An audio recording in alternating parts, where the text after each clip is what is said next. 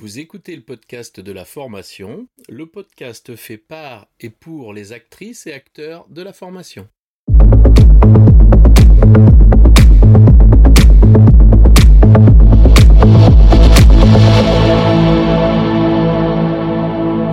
et bienvenue. Je suis ravi de vous recevoir sur le podcast de la formation dédié aux formatrices qui souhaitent profiter de retours d'expériences terrain qui fonctionnent et de stratégies détaillées étape par étape.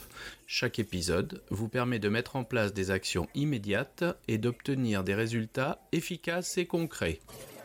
Bonjour et bienvenue sur le podcast de la formation.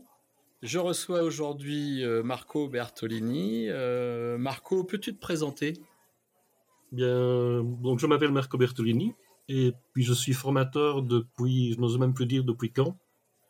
Et euh, depuis une quinzaine d'années maintenant, je pratique le, mind mapping et donc euh, ben, je propose effectivement qu'on en parle aujourd'hui.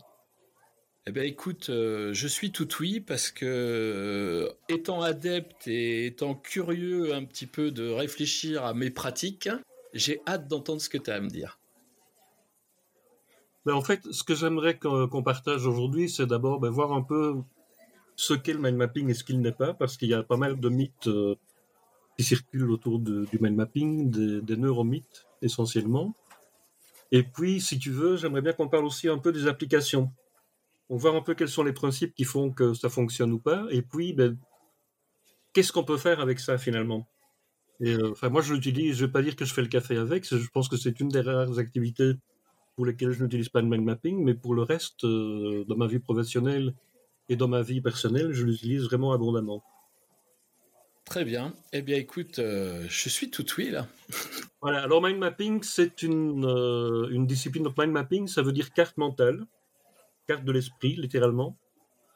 Et ça a été synthétisé par euh, un psychologue anglais qui s'appelle Tony Buzan, qui a eu une émission sur le cerveau à la BBC, ce qui fait qu'il a profité un peu de cette émission, pas plus qu'un peu, pour euh, vulgariser cette, euh, cette technique. En fait, je dis qu'il l'a synthétisé parce qu'il n'en est pas vraiment l'inventeur. Euh, la technique de, de, dessin en arbre existe depuis très très longtemps. On la trouve même dans des textes, dans des textes médiévaux, et notamment dans les ouvrages de, de Raymond Lull. Alors Raymond Lull, il faut faire attention parce qu'il y a eu deux Raymond Lull. Le vrai, qui était un philosophe catalan qui a écrit de nombreux ouvrages pré-scientifiques, et notamment, il a fait toute une classification des, sciences, des sciences pardon, connues à son époque. Et c'est sous forme d'arbre. Et pour moi, c'est vraiment une mind map. Et si, on, va dans d'autres cultures, euh, il y a aussi des, schémas tibétains qui ressemblent très fort à des mind maps. Euh, euh, si vous regardez par exemple Hotelet et La Fontaine qui ont créé un premier Internet, c'était en Belgique dans les années 30. Évidemment, il n'y avait pas d'Internet tel qu'on connaît maintenant, mais ils ont essayé de créer une base de connaissances universelles et sous forme de fiches. Donc, c'était des fiches cartonnées. Ils ont, ils ont fait plusieurs millions de fiches de, de ce type. Et pour s'y retrouver dans leurs fiches, bah, ils ont dessiné des schémas. Et euh, quand on regarde les schémas qu'ils ont dessinés pour s'y retrouver dans leur immense base de données, qu'est-ce qu'ils ont dessiné? Ben, Des mind maps.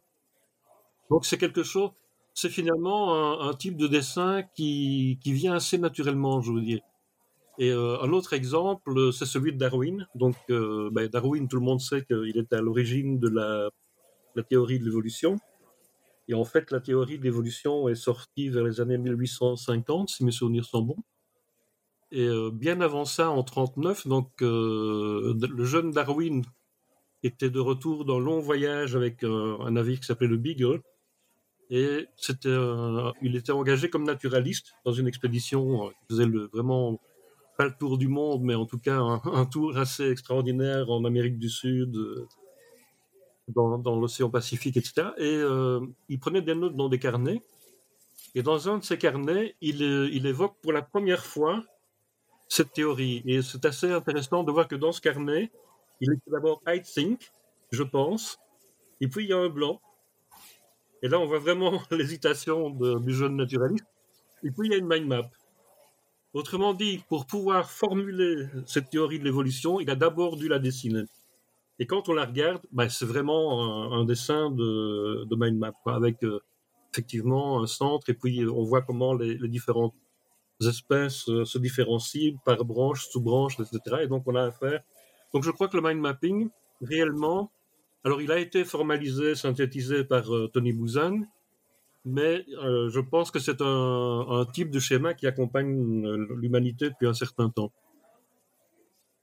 Et donc je pense que si on faisait des fouilles et des recherches précises là-dessus, on trouverait probablement d'autres euh, dessins de, personnages célèbres ou ou de personnages moins connus, mais qui, qui prouvent qu'effectivement, quand on veut formaliser quelque chose, quand on veut explorer quelque chose qui est difficilement verbalisable, qui est difficile à concevoir, ben, le, le, le, dicton populaire le dit bien, hein, une image vaut, vaut mille mots. Et je pense qu'un schéma bien structuré vaut franchement mille images. C'est très clair.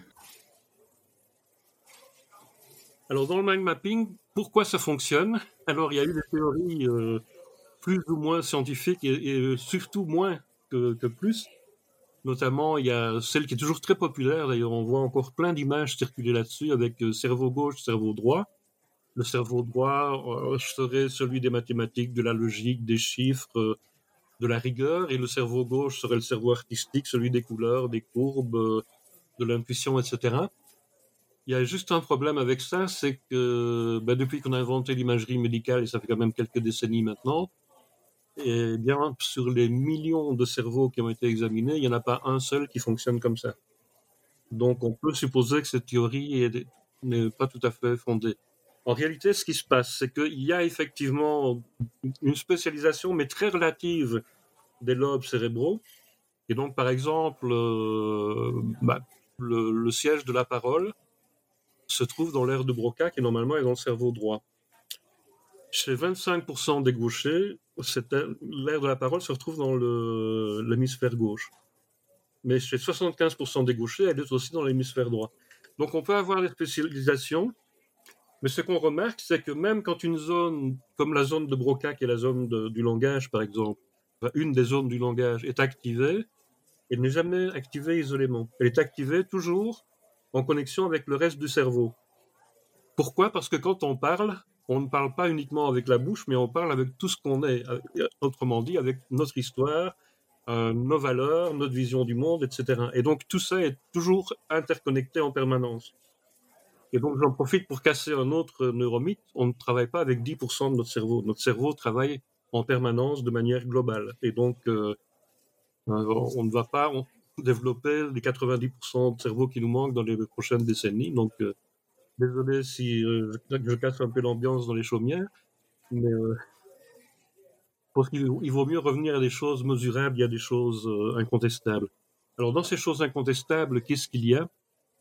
Il y a le fait que quand on dessine une mind map, vous dessinez en fait une, une structure qui a l'air totalement libre. En fait, c'est tout à fait faux. C'est une structure extrêmement hiérarchisée. L'idée principale est au centre de la page. Alors, on met la page en format paysage. Pourquoi? Parce que notre, euh, notre angle de vue est latéral. Nos deux yeux sont placés sur une ligne horizontale. Autrement dit, notre, notre angle de vue, il est beaucoup plus développé sur les côtés euh, que vers le haut. Vous pouvez faire une petite expérience. Vous placez votre euh, pouce, vous tendez le bras, vous placez votre pouce en face de, votre nez et vous, allez le plus loin possible avec votre bras sur le côté. Bien, sans bouger la tête, du coin de l'œil, vous pouvez toujours apercevoir votre pouce. Essayez de faire ça en l'air, c'est impossible. Pourquoi? Parce que votre champ visuel est beaucoup plus étendu sur les côtés que vers le haut ou vers le bas eh bien, la mind map va utiliser cette propriété-là pour étendre la mind map sur une page en mode paysage, pour qu'on puisse avoir vraiment d'un coup d'œil une vue globale sur l'ensemble de la problématique qu'on va explorer. Et donc, je disais, on part du centre, et plus on est proche du centre, plus on est dans les idées principales, dans tout ce qui est vraiment primordial, dans tout ce qui est important, et plus on s'écarte de ce centre avec les branches, plus on est dans le secondaire, plus on est dans le détail.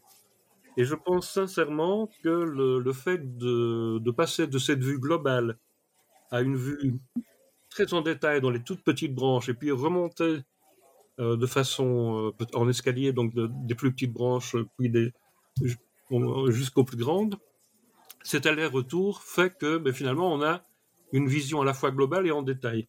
Et ça, on l'a rarement. En général, soit on a, même dans un cours à l'école, ben, on a soit un survol d'un problème, soit on le regarde en détail. Et euh, il y a des personnes qui fonctionnent aussi comme ça. Moi, j'ai tendance à survoler. Et quand j'étais, euh, je fais un, baccalauréat de bibliothécaire. en général, je n'ose pas l'avouer, mais bon, tant pis, je l'avoue là aujourd'hui. J'ai un, baccalauréat de bibliothécaire. Et euh, quand je faisais ces études-là, j'étais avec un, ami, on était dans la même, euh, dans la même classe. Lui, c'est quelqu'un d'hyper méticuleux. Et moi, j'étais quelqu'un qui a tendance à survoler. Et quand on étudiait ensemble, c'était génial. Parce que moi, je le tirais en avant et lui, de temps en temps, il me retenait et il me disait Eh, attends, parce que là, il y a des détails importants, il faut qu'on regarde ensemble. Et, et en fonctionnant de cette manière-là, ben, on a réussi tous les deux. Eh bien, je pense qu'avec une mind map, on arrive à faire ça tout seul. Parce qu'on passe de la vue globale, on arrive dans les détails, et puis chaque détail peut être examiné à part, mais en même temps, il peut être examiné en relation avec le reste, et en relation par rapport au centre important. Et donc, on a continuellement une espèce de boussole qui nous indique ça, c'est ce qui est important, mais à partir de ce qui est important, tu peux aller visiter n'importe quel détail et vice-versa. Je ne sais pas si je suis très, très clair, parce qu'en fait, on parle d'outils visuels euh, en podcast, c'est un peu, c'est un peu de la haute voltige ce qu'on fait là aujourd'hui, Laurent. Oui, en, en vérité, c'est euh, bien s'imaginer euh, une carte avec un centre, des branches et des sous-éléments, et bien bien se dire voilà, j'ai une représentation euh, qui peut euh, facilement se focuser, aller, aller réellement dans le détail, moi ce que j'appelle avoir la tête dans le guidon. Et à un moment mmh donné, quand on a la tête dans le guidon, on est là, on se dit mais euh, ce qu'on est en train de faire n'a de sens que si c'est rattaché à un tout. Et là, ça permet de visualiser si on est bien rattaché à ce tout, justement. Ce tout qui est le centre de la mind map. Exactement. Et donc, en gestion de projet, par exemple, ça te permet de mesurer en, permanence là où tu en es. Exactement. Et, et, peut-être quelque chose qui est, qui est important, c'est que la mind map ne nous sert pas que à nous. La mind map est un énorme outil de, de communication pour, euh, pour expliquer aux autres. Aussi. Hum. Et tu veux nous en parler un peu de ces, de ces euh, éléments-là? Oui, mais avant de parler de la collaboration, j'aimerais revenir sur la, construction de la mind map. Oui. Alors, il y a. Moi, quand je j'ai eu une découverte de la mind map assez, assez bizarre, enfin, une double découverte. La première, c'était j'ai fait une partie de, de mes études, j'ai étudié l'histoire de l'art avec Open University en Angleterre. Et euh, quand tu démarres tes études avec Open University, on te donne un manuel qui est extrêmement bien fait d'ailleurs avec des conseils pour étudier, etc. Et dans ces conseils, il y avait notamment utiliser des mind maps pour prendre des notes. Et euh, ces mind maps, en fait, c'était des schémas euh, en noir et blanc, sans images, sans couleurs. Et moi, en regardant ça, je me suis dit, mais ça ressemble à des araignées. Et moi, franchement, j'ai jamais eu de problème de prise de notes, donc bon ben.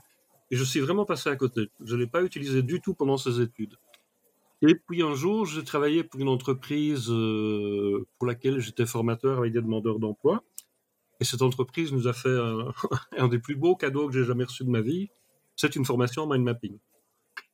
Et euh, là, par contre, j'ai vu ce que c'était le vrai mind mapping, c'est-à-dire des, des, cartes mentales qui utilisent non seulement cette structure assez géniale dont on vient de parler, qui te permet de passer de la vision globale au détail, mais qui utilise aussi des couleurs, des images, des pictos, des relations, des nuages, etc.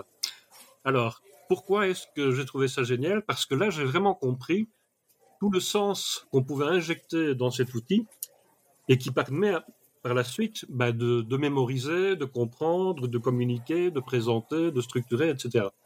Alors, ces fameuses couleurs, donc les branches d'abord, parlons d'abord des branches. Alors, les branches, elles sont organiques. Qu'est-ce que ça veut dire? Ça veut dire que les branches qui sont près du centre, elles sont plus grosses. Et plus on s'éloigne du centre, ben, plus les branches deviennent minces.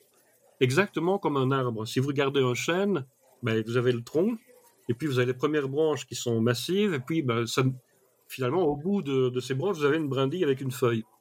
Là, une mind map, c'est pareil. Une mind map bien faite, en tout cas, devrait avoir des branches qui, euh, qui sont organiques.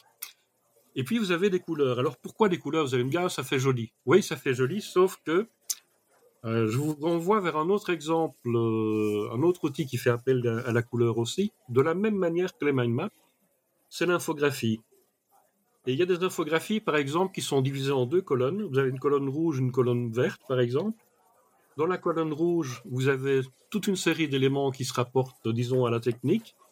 Et à la colonne de droite, vous avez tous les éléments qui se rapportent au niveau émotionnel.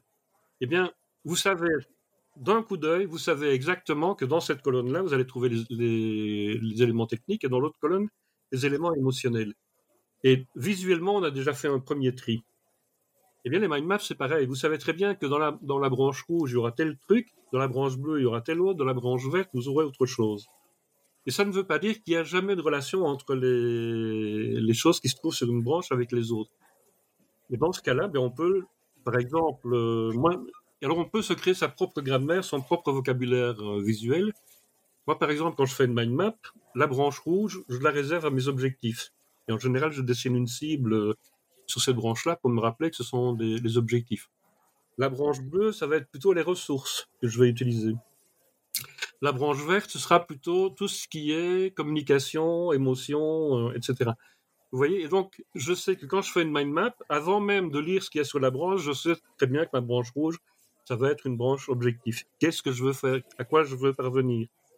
Qu'est-ce que je vais être capable ou qu'est-ce que mes, apprenants vont être capables de faire au terme de la formation, etc. Et donc, on se crée soi-même un, vocabulaire visuel. Alors, les images, alors les images, elles ne sont pas là par hasard non plus. Et euh, je pense que ça, c'est un des points forts du mind mapping, mais c'est aussi un des points forts, encore une fois, des infographies, c'est qu'on associe des mots. Or, les mots, on sait qu'ils sont compris à travers euh, notre cerveau le plus récent, qui est le, cortex préfrontal, c'est-à-dire le siège de tout ce qui est euh, logique, c'est le siège de l'organisation, de la structure, etc. Et puis tout ce qui est image et couleur va être interprété par une autre partie du cerveau qui est beaucoup plus ancienne, qu'on appelle le cerveau limbique, et qui lui est associé à deux fonctions extrêmement importantes, sont d'une part les émotions. Dans le système limbique, on trouve par exemple les amygdales. Alors les amygdales, c'est quoi?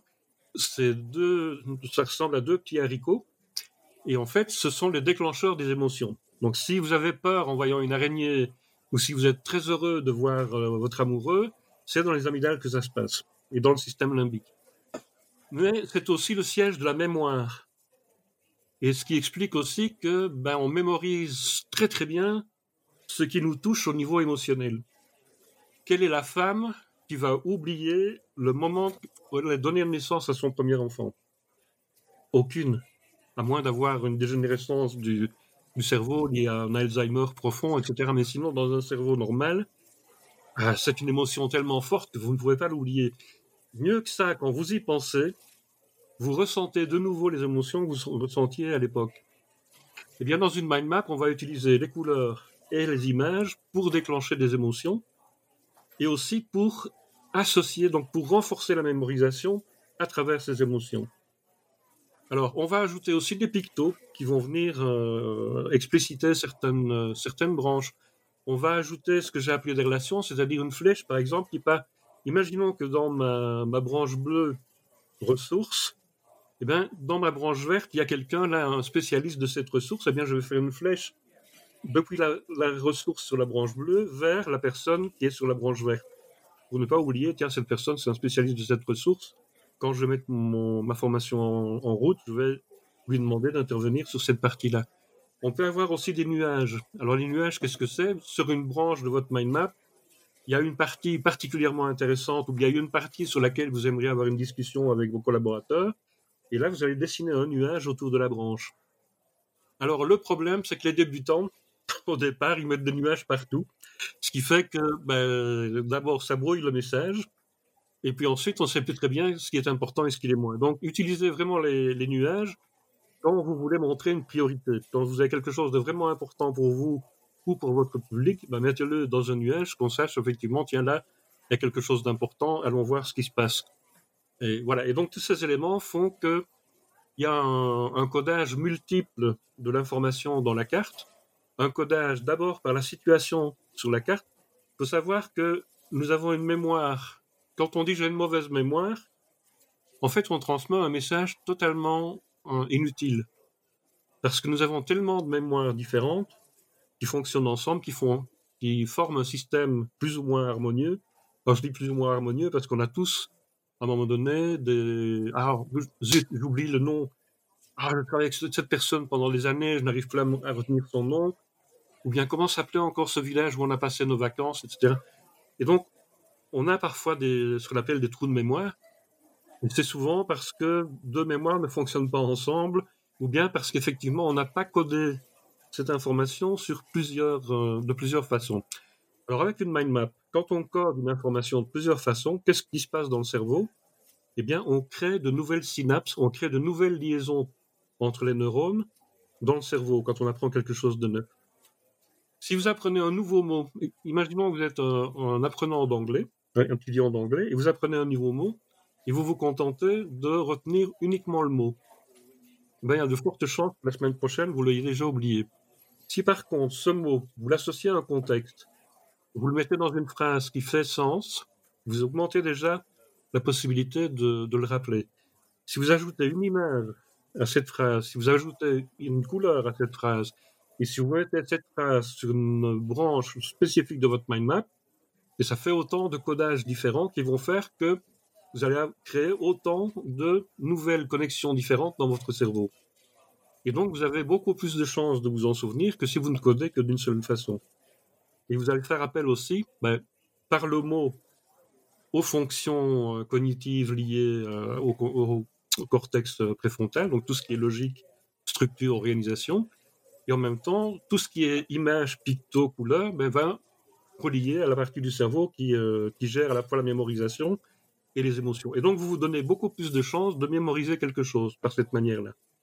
Et surtout, et là je vais vous donner un, secret, surtout si la mind map c'est vous qui la faites, avec votre propre codage et avec vos propres mots, avec vos propres images.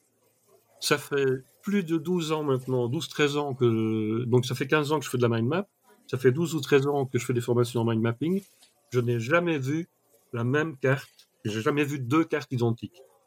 Or, dans mes formations, j'utilise toujours les mêmes sujets en introduction, Bon, par exemple, je fais faire une carte sur moi, qui je suis, et puis après, ben, je fais faire des cartes de projet sur le même projet, et bien je n'ai jamais eu deux fois la même carte. Pourquoi? Parce que chacun vient avec sa propre histoire, ses propres valeurs, ses propres représentations, son propre dictionnaire d'images, de pictos, les significations qu'on attache aux couleurs, etc. J'ai travaillé avec euh, des Français, des Italiens, des, des Belges, j'ai travaillé avec des Saoudiens. Si vous mentionnez la couleur verte à des Français, des Italiens, des Belges, ils vont vous parler d'écologie, ils vont vous parler de la nature. Vous présentez la même couleur à des Saoudiens, ils vont vous parler de leur drapeau, ils vont vous, parler de la Mecque, ils vont vous parler du Coran, parce que le, vert est la couleur de l'islam. Autrement dit, les couleurs ne sont pas un message universel, contrairement à ce qu'on pourrait croire, elles sont vraiment porteuses d'un message culturel. Et donc chacun d'entre nous au sein de cette culture de, la société, nous avons aussi notre propre culture bah, qui tient notre, histoire, notre environnement familial, notre, environnement quand nous, avons fait nos études, notre, notre, environnement professionnel, les médias qui nous bombardent d'images, de sons, de couleurs euh, tout au long de la journée. Et donc avec tout ça, chacun d'entre nous forge sa grammaire personnelle de, couleurs, de cordes, etc. Et ça se retrouve vraiment dans les mind maps. Donc la mind map, un peu comme quand vous allez chez le psychanalyste et que vous déballez toute votre vie, vous déballez toutes les, dimensions de votre vie. Bien, quand vous faites une mind map, vous déballez aussi, non pas votre histoire personnelle, mais en tout cas votre grammaire personnelle, votre vision du monde personnel, votre Weltanschauung, comme disent les philosophes allemands. Voilà. Pouvez faire un petit peu mon intéressant sur la dernière, la dernière Écoute, c'est superbe parce que justement, je m'interrogeais sur euh, la pertinence de la couleur, et puis, euh, quand je regardais, moi, d'autres mind maps, je me disais, tiens, c'est bizarre cette couleur. Et, là, maintenant, je comprends mieux qu'elle est interprétée dans la dimension de l'autre, mais c'est surtout dans le, dans le cas où moi, je vais réaliser mes mind maps que naturellement, effectivement, on n'y réfléchit pas. On associe des couleurs à des, à, des intentions, je vais dire. Oui, tout à hein, fait. des choses qui font sens. Et euh, je retrouve beaucoup, je me retrouve beaucoup dans la dimension émotion mémorisation, hein, puisque là quand même c'est quelque chose qui d'un point de vue cognitif est quand même, euh, contrairement au cerveau droit et cerveau gauche, euh, quelque chose qui a été euh, relativement vérifié quand même. Vérifié, validé. Mm. Et moi, j'ai utilisé aussi, quand je faisais des ateliers pour, pour les ados, maintenant j'hésite à les faire parce que j'ai l'air d'être leur grand-père. Donc, mais je leur faisais faire la méthode des Loki. Donc, cette fameuse méthode qui associe un lieu avec mémorisation. Et donc, on était en général une douzaine. Je voulais pas être plus parce que pour la qualité pédagogique, au-delà de 12, quand tu, quand tu fais des trucs aussi personnels, ça devient difficile. Oui. Et, donc, il y en avait bien un qui allait avoir son anniversaire, soit ce jour-là, soit un jour, une semaine avant, une semaine après. Et donc, je dis, bien, OK, on va, on va faire une fête de ton anniversaire et on va demander à chacun d'apporter quelque chose. Et euh, on va aller, on va faire une liste de 25 cadeaux ou objets qu'on va apporter pour ton anniversaire. Et donc là-dedans, ben, il y avait chaque fois, ben, moi j'apporte du champagne, j'apporte des chiffres, machin. Et moi je commençais. Donc j'étais toujours le premier à faire le, premier Loki pour leur montrer comment ça fonctionnait. Et je leur demandais, tu as une boîte aux lettres euh, chez toi? Oui, bien sûr. Ok, elle se situe où? À l'extérieur ou... Ah ben non, elle est accrochée à la porte, il faut mettre le courrier. Je dis ok. Alors moi, pour ton anniversaire, j'apporte un saumon. Mais mon saumon, il est toujours vivant je le mets dans ta boîte aux lettres, et le saumon, il s'agite dans ta boîte aux lettres, t'entends le clac de sa queue contre le bois de la, boîte aux lettres, et en plus, tu sens bien qu'il y a comme une odeur de poisson qui sort de ta boîte aux lettres, etc. Et puis, on faisait ça sur 25 objets, et euh, à chaque objet, on associait un coin de sa maison. Donc, on commence par la boîte aux lettres, et puis il y a le, les, marches qui conduisent au seuil, puis il y a la porte, et puis il y a le corridor à l'entrée, puis il y a le salon, la salle à manger, les chambres, la salle de bain, et donc on place des objets dans différents endroits, et de préférence dans des endroits où ils n'ont rien à faire. Par exemple, ils disaient ah ben on va faire euh, euh, on va faire de la musique, donc on va mettre la radio. Je dis non, ne mettez pas la radio. Faites un orchestre de Schtroumpf et mettez-le dans le four. Et vous dites au Schtroumpf attention à la moindre fausse note, hop, j'allume le gaz. Eh bien, ça, vous ne l'oublierez jamais parce que les Schtroumpfs, ils n'ont rien à faire dans le four. Et bon, la menace de les cuire, évidemment, c'est très fort. Eh bien, je leur faisais visiter leur maison en faisant penser à la liste comme ça, et au bout de, de 10 minutes, ils connaissaient la liste et ils étaient capables de me la réciter à l'endroit, à l'envers. Et il y a des jeunes que j'ai revus euh, parfois deux, trois ans après et qui me disaient Et «Eh, tu sais, ta liste, je la connais encore. Hein. Et ils me les sortaient et il leur manquait un ou deux objets, quoi, deux, trois ans plus tard.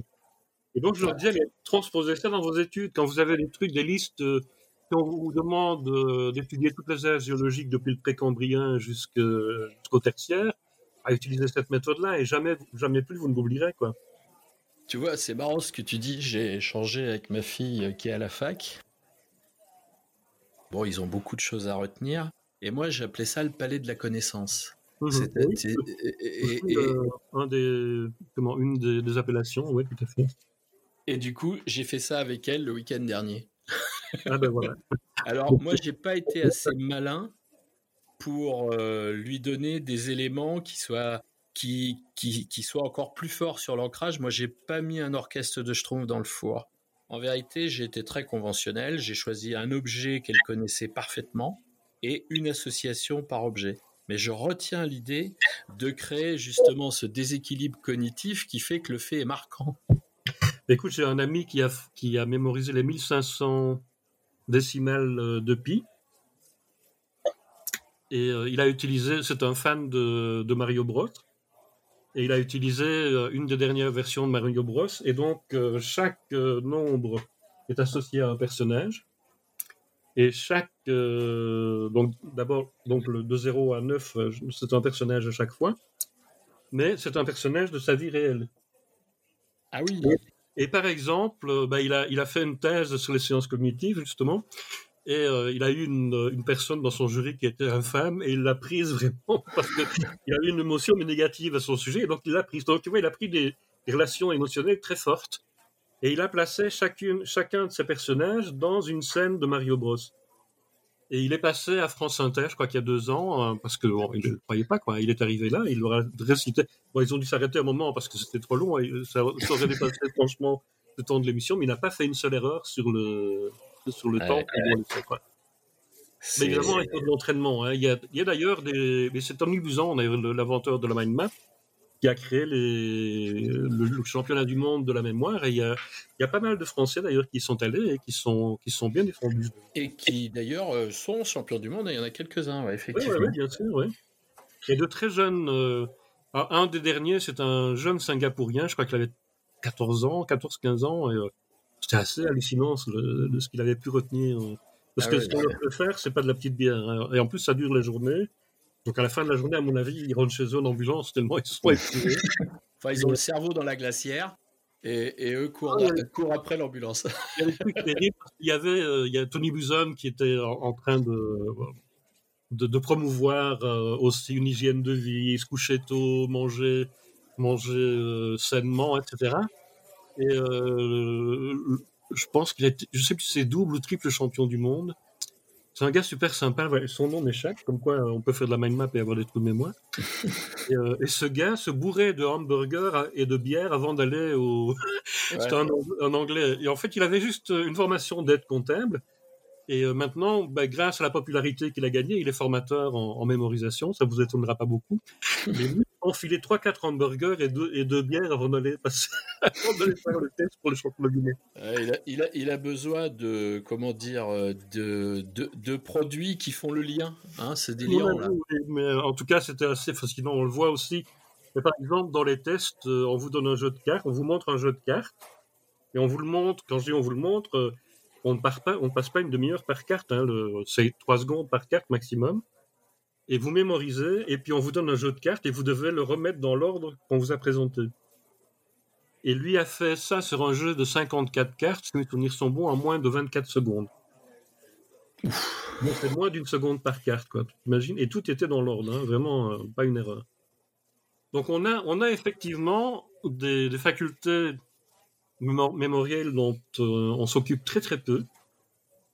Et il faut savoir que tout ça n'est pas dû au hasard. En fait, si tu regardes, euh, moi je suis un fan d'anciens manuscrits, et j'ai une chance énorme, c'est qu'ici à, Bruxelles, on a le, musée de la, Bibliothèque nationale a hérité des, manuscrits et des, livres, des premiers livres des contes de Bourgogne.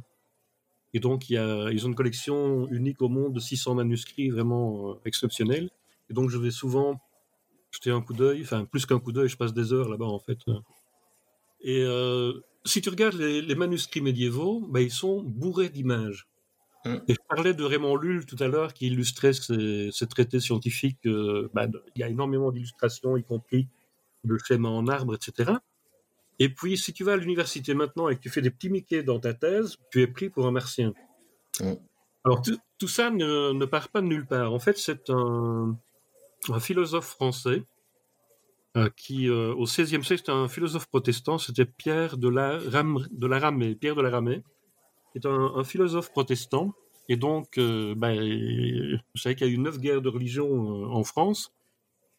Et à la suite de ces guerres de religion, les protestants, qui étaient des gens en général cultivés, ben, se sont investis énormément dans les sciences, et notamment en pédagogie. Et Pierre de la Ramée est un des premiers pédagogues, un des premiers pédagogues modernes.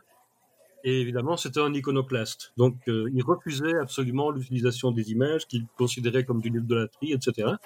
Et donc, dans ses livres de pédagogie, il a banni systématiquement toutes les images.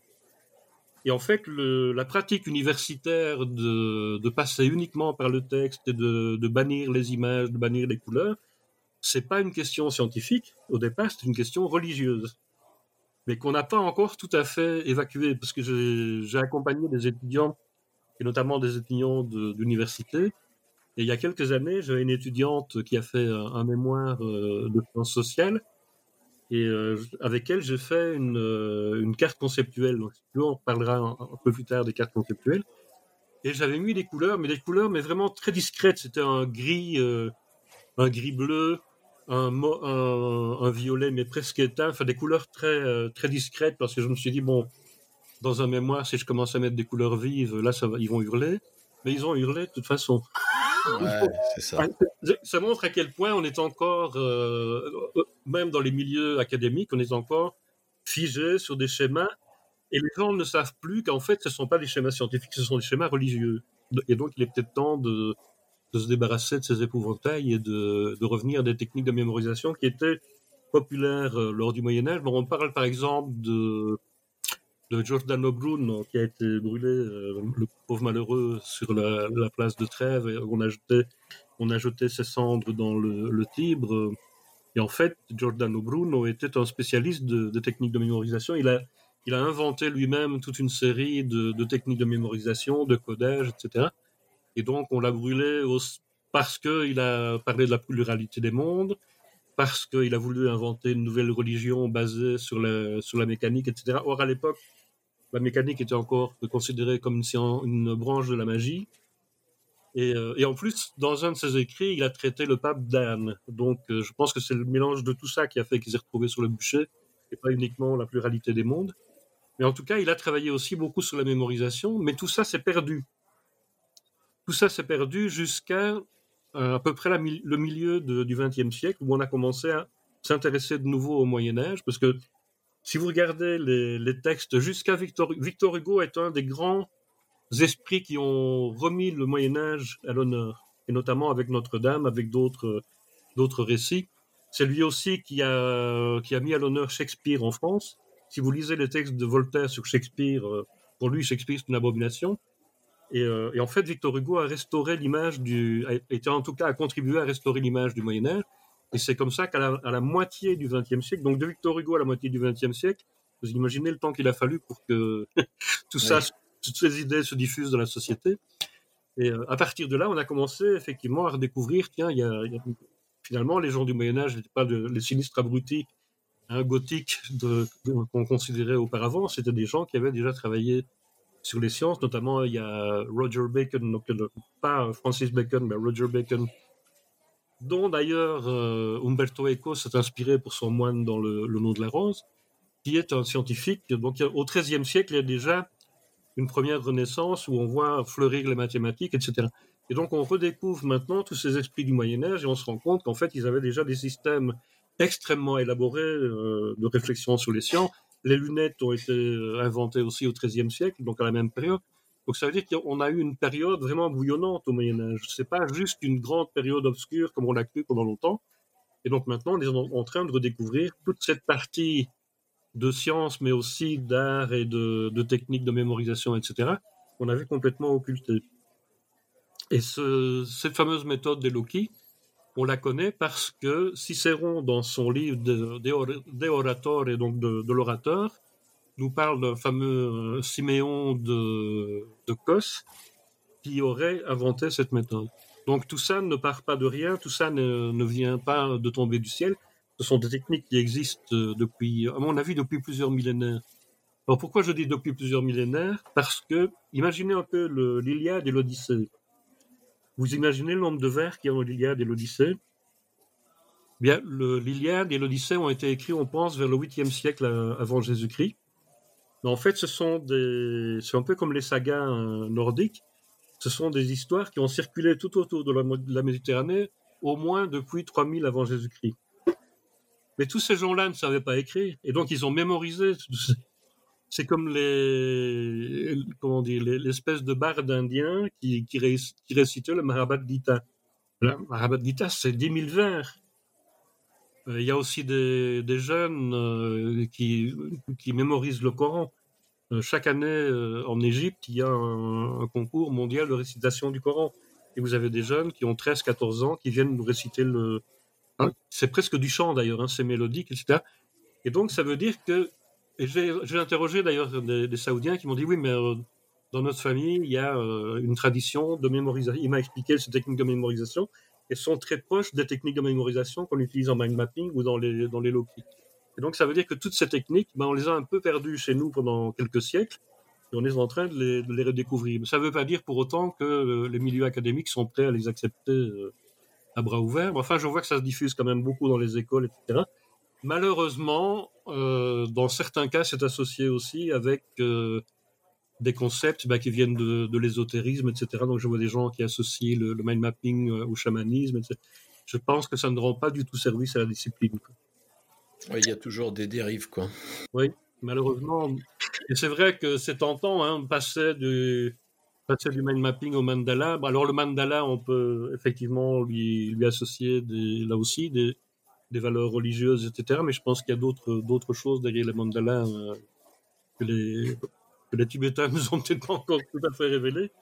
Je sais que je ne suis pas un spécialiste, mais je sais que dans, dans les cultures asiatiques et notamment dans la culture tibétaine, il y a aussi des, techniques de mémorisation et des techniques de, schématisation qui n'ont pas l'air très éloignées de ce qu'on fait avec le mind mapping. Donc, c'est pas une technique isolée qui est née comme ça, boum, chez Buzan. Lui, il l'a vraiment, il l'a vraiment euh, synthétisé, reformalisé et, rediffusé. Et merci pour, merci à Tony Buzan d'avoir remis tout ça à l'honneur. Mais ce sont des techniques qui existent depuis, euh, depuis extrêmement longtemps. Ok. je ne suis pas en train d'anesthésier tous les auditeurs avec mes histoires. Bah, non, parce qu'on a besoin, euh, pour comprendre les choses, on a besoin de savoir comment elles s'ancrent dans notre, euh, dans notre univers, notre univers personnel. Mmh.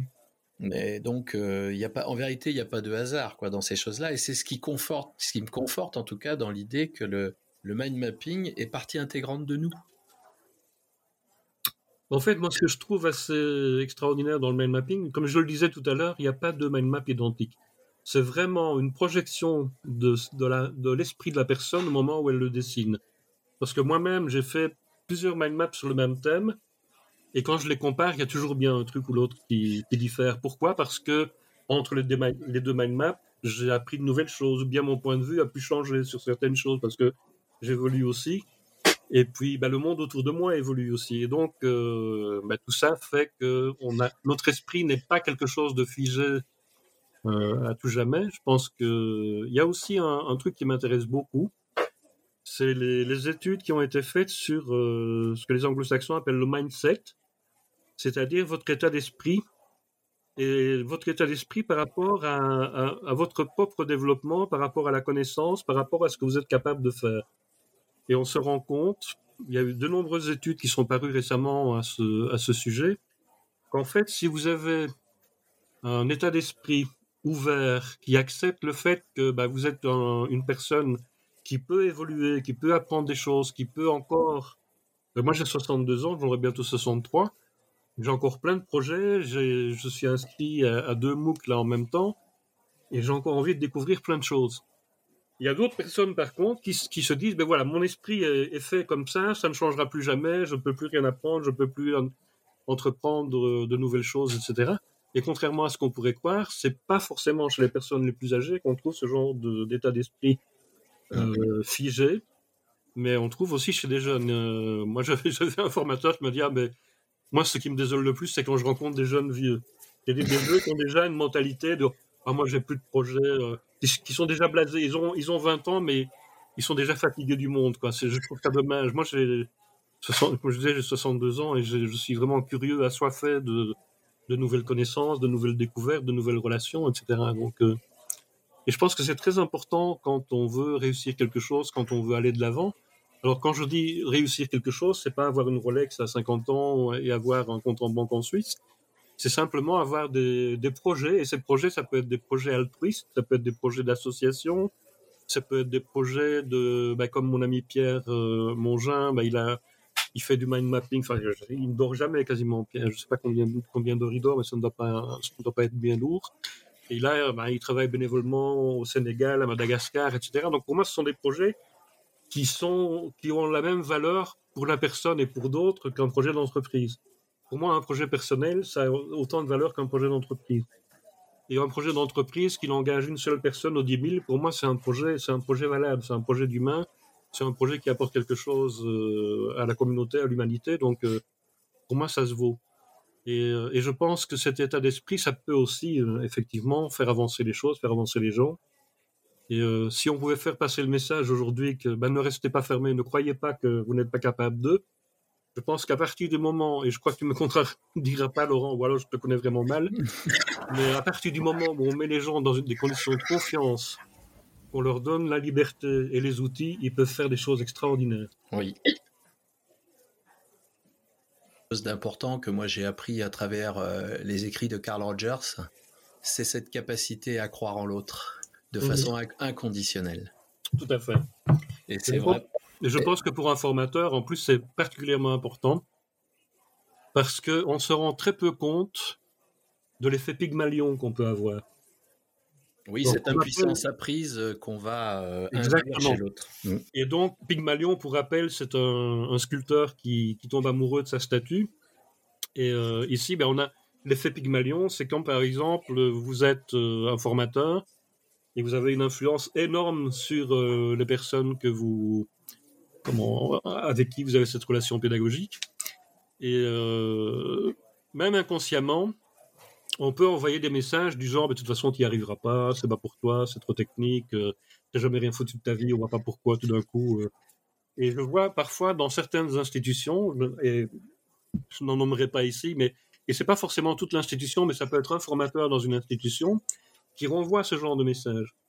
Et moi, j'ai travaillé vraiment avec des, publics fragilisés, des jeunes qui sortaient de tôle, euh, des, jeunes euh, sans abri, etc., des, migrants, des, demandeurs d'asile. Et euh, il faut faire très attention aux messages que ce sont des personnes qui sont déjà fragilisées. Si vous venez avec, si vous projetez un message négatif comme celui-là, vous allez les achever. Ce n'était pas la peine qu'ils viennent chez nous si c'était pour vous faire achever par, par un formateur. Et donc, euh, il faut effectivement, moi quand je commence une formation avec les gens, j'ai toujours en tête que bah, ils, vont se, ils vont se surprendre eux-mêmes à la fin de la formation par ce qu'ils sont capables de faire, parce que je crois vraiment en eux et je, je leur donne les outils. Alors, il y a une chose aussi, on en a déjà parlé lors du, du dernier podcast qu'on a fait ensemble, et moi je ne crois pas qu'on enseigne. Je pense que les gens apprennent. Mmh. Et donc, il faut leur donner les conditions d'apprendre, il faut les mettre en confiance, et à partir de là, ils peuvent, euh, bah, ils peuvent se surprendre et vous surprendre. Et pour moi, c'est la meilleure des récompenses, c'est quand je vois quelqu'un qui est arrivé bah, un petit peu cassé, un petit peu pas, bien dans sa peau, et puis qui repart en disant, ben voilà, j'ai... Et une formation, pour moi, c'est pas juste un truc où on apprend des choses, c'est une, euh, une opportunité de rencontre, mais aussi de rencontre avec soi-même et de, d'opportunité l'opportunité d'évoluer, de changer son point de vue, bah, de, de, grandir tout simplement. C'est totalement ça. La formation ne se limite pas aux enseignements en vérité. Elle se, il n'y a pas de limite. C'est l'environnement, c'est mon développement personnel dans l'environnement, c'est qu'est-ce que je deviens, vers quoi je tends. Et c'est bien au-delà. Oui, tout à fait. Et, et pour nous, euh, la prise en compte euh, inconditionnelle de la personne, cette centration sur la personne, plus que sur l'apprenant, nous permet justement d'aller effleurer, parce que là je parle pour nous, dans notre, dans, dans ce qu'on va suggérer, on va effleurer, mais en effleurant, euh, les gens, eux, vont voir les portes qui s'ouvrent à eux parce que c'est dans leur dimension à eux. Et c'est mmh très important de, de, de, permettre cela. Dis-moi, euh, Marco, euh, concrètement, en tant que formateur, j'ai compris euh, maintenant ce qu'étaient euh, ce qu'étaient les les, les, les, mind maps. Comment euh, comment je vais les utiliser? Par, ce, dont on vient, ce dont on vient de parler déjà, le mmh. fait de, de, pouvoir aider des gens à grandir, etc. Bien, moi j'ai remarqué une chose, et puis j'ai eu une discussion avec une autre mind mappeuse qui m'a m'a fait une réflexion un jour. Mais le, la mind map c'est un diagramme centré et ça permet aussi aux gens de se recentrer. Et donc, quand tu fais une mind map sur toi, sur tes projets, sur ce que tu as envie de faire, sur ce que tu es, eh bien, ça t'aide déjà à te, situer toi-même par rapport au monde qui t'entoure, par rapport à tes propres objectifs, par rapport aux obstacles peut-être que tu vas rencontrer. Ça te permet aussi de voir beaucoup plus clair. Donc, on parlait de grandir et de, se prendre en main et d'apprendre des choses. Eh bien, la mind map que tu centres sur toi-même te permet déjà de faire ça. Alors, il nous arrive à tous d'avoir un coup de blues, moi comme les autres, moi peut-être plus que les autres d'ailleurs parfois. Et euh, il y a un truc qui fonctionne très très bien. J'ai fait un article là-dessus. Enfin, j'ai fait tellement d'articles qu'à la limite, je ne sais plus de quoi je peux parler sans dire ah, j'ai fait un article là-dessus. Et j'ai fait un article sur la, la, carte de gratitude. Alors, la carte de gratitude, qu'est-ce que c'est? Quand vous avez vraiment un coup de blues, quand vous commencez à déprimer, le problème du cerveau, c'est qu'il ne peut gérer qu'une émotion à la fois. Le, le système limbique je vous l'ai dit, c'est un système très ancien du cerveau, c'est un système très primitif, et il ne peut gérer vraiment qu'une émotion à la fois. Et quand vous êtes dans une période de blues, ben, vos émotions sont négatives. Et le système limbique, il a tendance à tourner sur lui-même. Et donc, si vous êtes dans, dans les sentiments négatifs, ben vous, vous, avez beaucoup de chances de développer une spirale négative. C'est-à-dire que votre cerveau limbique, il va tourner autour de cette euh, conception négative tout le temps. Et qu'est-ce qu'il faut pour ramener quelque chose de positif? Eh bien, il faut casser net ces spirales négatives et l'inverser et amener une spirale positive. vous allez me dire, oui, c'est merci Marco, c'est bien gentil ton conseil, mais euh, on fait comment? Eh bien, la carte de gratitude va vous permettre de le faire. Pourquoi? Parce que vous allez dessiner une carte avec au centre, euh, je remercie, et vos branches, vous allez, vous allez faire vos branches sur des, des, événements positifs qui vous sont arrivés au cours de la semaine passée ou au cours du mois passé. Et vous allez vous concentrer uniquement sur les événements positifs. Et vous allez dessiner, de préférence à la main, vous allez dessiner une carte avec toutes les couleurs que vous voulez, avec le plus de dessins possible, etc. Ça va vous prendre, si vous êtes débutant, ça va vous prendre plus d'une demi-heure, et tant mieux. Pourquoi? Parce que pendant, pendant plus d'une demi-heure, vous vous serez concentré uniquement sur des messages positifs, sur des choses positives qui vous sont arrivées. Vous les aurez codés de multiples façons avec les mots, les couleurs, les images, les pictos, etc. Et ben, quand vous avez fini votre mind map, vous vous rendez compte que ben, vous êtes de nouveau dans une spirale positive. Pourquoi? Parce que pendant plus d'une demi-heure, vous avez obligé votre cerveau à se concentrer sur le positif.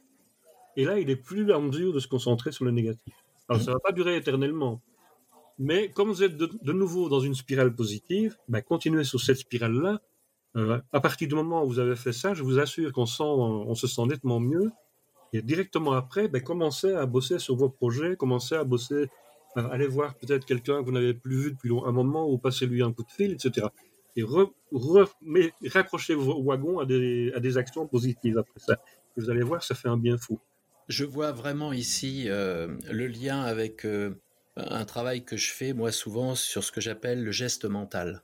Mmh C'est-à-dire, on peut prendre euh, possession de son organisation mentale. Et ce que tu viens de décrire, c'en est vraiment une, vraie façon de focuser hein, et de changer, et de changer la posture et le geste mental. Mmh ça, c'est génial, ça. Et alors, bon, je te disais, je travaillais aussi beaucoup avec des, des jeunes, enfin des jeunes et des moins jeunes, mais j'ai eu euh, quelques groupes de 18-25 où vraiment j'avais des, des, cas lourds, des, des, gens qui sortaient tôt. Euh, il y en a un d'ailleurs qui est retourné pas, pas, loin, ah. malheureusement, et d'autres. Et un autre qui, lui, s'en est sorti alors que lui, il avait une peine, enfin, il avait commis un truc vraiment atroce. Et, euh, moi, je, franchement, j'étais épaté par son parcours après, quoi, parce qu'il s'est vraiment inséré. Il a rompu complètement avec son passé, c'était assez magique. Et ben, pour travailler avec eux, ce sont des, personnes qui en général ont un, vocabulaire assez limité, qu'ils n'ont pas été très scolarisés, qui ont peu l'habitude de réfléchir sur eux-mêmes. Et donc, ce que je faisais, mais j'utilisais des mind maps. Et par exemple, euh, ben, pour faire leur CV, j'avais un manuel avec un tas de grilles absolument atroces que je n'ai jamais montré, ils l'ont jamais vu d'ailleurs parce que je, ne voulais vraiment pas distribuer ce truc. Et donc je faisais tout par carte mentale ou par dessin ou j'utilisais, je sais pas si tu connais le block tree de, de Pete Wilson. C'est un arbre dans lequel il y a des comment? Non, je connais pas ça. C'est un arbre dans lequel il y a euh, toute une série de personnages. On les appelle des blobs parce qu'ils n'ont ils sont assez informes, ils n'ont pas de visage, ils ont juste deux yeux et une, une bouche. Mais ils sont à différentes, différentes postures sur l'arbre et certains seront. Euh, bah, il y en a un qui est couché dans l'herbe à l'écart de l'arbre. Il y en a un autre qui se balance avec une corde. Et puis les autres sont dans l'arbre dans des postures plus ou moins positives. Et en fait, ça permet. Euh, bah, une fois par semaine, je passais euh, dans le groupe avec ça et je leur demandais bah, tiens, dans cet arbre, quel personnage es-tu? Et donc ils me disaient ben, moi, je suis celui-là dans l'herbe parce que cette semaine, je suis vraiment pas concentré. J'ai des, problèmes à la maison et donc je suis vraiment pas dans le groupe cette semaine. Mais ça me donnait une indication. Et je disais, bah, écoute, on peut se voir cinq minutes après le, truc, euh, puisque tu as l'air d'avoir des problèmes. Et puis un autre qui disait, il y avait au milieu de l'arbre, il y a une plateforme, et tu vois deux gars qui se, tiennent par l'épaule. Alors tu en as un qui me dit, ah ben moi je suis euh, un de ces deux-là, parce qu'avec Patrick, euh, c'est devenu mon pote, on bosse ensemble sur notre projet, c'est génial, je me sens nettement mieux. Ou un autre qui me disait, ben moi j'ai des difficultés, il me montrait quelqu'un qui s'agrippait au tronc, j'ai encore des difficultés, mais je sens que je progresse. Et donc, le fait d'avoir ces personnages, ça permet vraiment, même à des personnes peu, euh, euh, peu scolarisées, de, verbaliser. Et j'ai fait ça avec des ingénieurs de chez Philips aux Pays-Bas. Ça marchait de la même manière. Donc, euh, et ça permet aussi vraiment de se projeter dans un personnage et de verbaliser les émotions. Et donc, j'utilisais ce type d'outils. Et puis, j'utilisais aussi les, cartes mentales, notamment quand je leur demandais quelles sont vos qualités. Ben, là, tu avais un grand silence. Et donc, ce que je faisais, c'était de dire, écoutez, on va travailler sur les qualités aujourd'hui. On va faire une mind map avec les différentes qualités. Alors, là, ça sortait. Ah, ben, ponctuel, ok. Euh, gentil. Bon, est-ce que c'est une qualité, ça? Et puis, ils confondaient allègrement qualité et compétences. Donc, on a fait deux mind maps séparées, une avec les qualités, une avec les compétences. Les qualités, c'est je suis. Les compétences, c'est je suis capable de faire. Et donc, je veux dire, ben, une qualité, c'est je suis, donc c'est plus permanent. Une compétence, c'est je suis capable de faire dans telle et telle condition. Par exemple, je suis capable de taper une lettre avec euh, Word 95. Ben là, c'est foutu.